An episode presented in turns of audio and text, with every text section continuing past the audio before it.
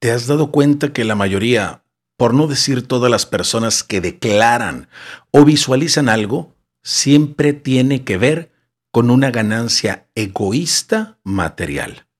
Declaro que voy a ser millonario.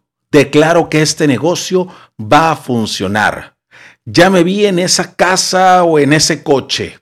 Y como me visualizo, lo voy a conseguir.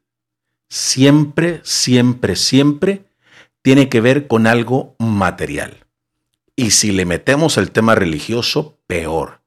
Se ha dejado venir una ola de declaraciones positivas, amarres, reclamos, arrebatamientos y no sé qué tanta cosa en movimientos espirituales que lo dicen con una seguridad que casi casi te convencen.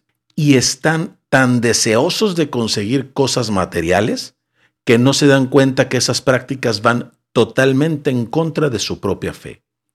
Yo jamás he creído en las energías, ni negativas ni positivas, ni eso de las vibras, mucho menos en las declaraciones positivas o en los decretos. O sea, ¿por qué si todo eso funciona tan bien? ¿Por qué no decretan que van a dejar de fumar o tomar y lo consiguen? ¿Por qué no declaran que van a hacer ejercicio y lo hacen? ¿Por qué no se visualizan sin engañar y sin mentir? ¿Por qué no decretan que serán una mejor persona y ¡pum! lo logran? En lo que sí he creído siempre es en el tipo de conversaciones que tenemos, y estas pueden ser positivas o negativas, en el poder de las palabras y los pensamientos que tenemos.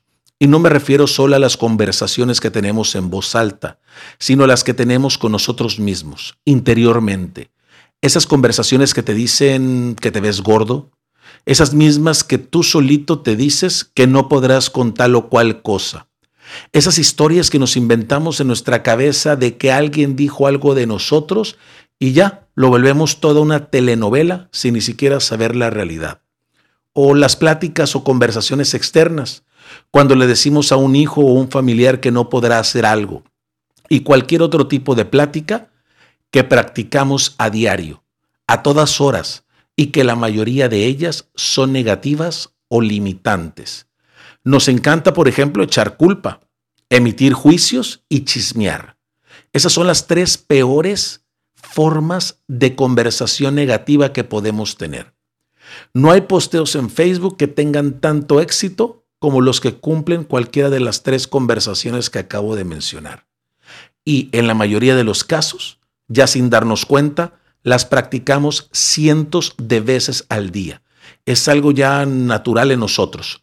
Y no solo las decimos, sino que nos encanta escucharlas. Navegamos en redes sociales, vemos un posteo o una foto y automáticamente emitimos un juicio, sin conocer todo lo que hay detrás de esa declaración o de esa foto. Podemos desbaratar a alguien por una sola foto y de ahí generar un chisme platicando con demás personas acerca de ese mismo posteo. Es una costumbre hacerlo, es algo casi casi automático y obviamente damos por hecho que lo que suponemos así es tal cual. Y muchas veces nos creamos una imagen errónea de la persona que estamos enjuiciando y de la cual estamos chismeando. Ah, porque si después de haber emitido ese juicio y haber estado en chisme, al ver nuestro error, nos retractáramos y nos diéramos cuenta que estamos en ese error, podríamos cambiar la situación. Pero eso es algo que tampoco hacemos. A muchas personas les he preguntado, ¿cuándo fue la última vez que te equivocaste? Porque de un tiempo para acá nos encanta tener la razón. Y aquí es donde practicamos la tercera conversación negativa, echar la culpa. No importa cuán evidente sea que nos equivocamos, siempre buscamos la forma de zafarnos y lo hacemos echando la culpa a alguien o algo. Total que el error que cometimos fue culpa de alguien más y no de nosotros. Y el no reconocerlo nos lleva a no disculparnos. Y el no disculparnos nos lleva a repetir los mismos errores siempre. ¿Qué podemos hacer para contrarrestar un poco estas conversaciones? Muy fácil. Empezar a practicar las del otro lado empieza a felicitar, a chulear, a motivar, a empujar a alguien que veas que pone una foto, hipócritamente si tú quieres al principio, pero después buscando un lado bueno.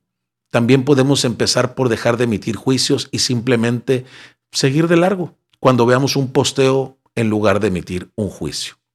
Y si tanto, tanto, tanto te gustan las declaraciones positivas y crees en ellas y en los decretos, pues empieza decretando que vas a dejar de estar de chismoso y de juicioso y declara positivamente algo para los demás. Total, lo peor que puede pasar al final de cuentas es que te sientas un poquito bien. Ahí te dejo esto, por si te sirve.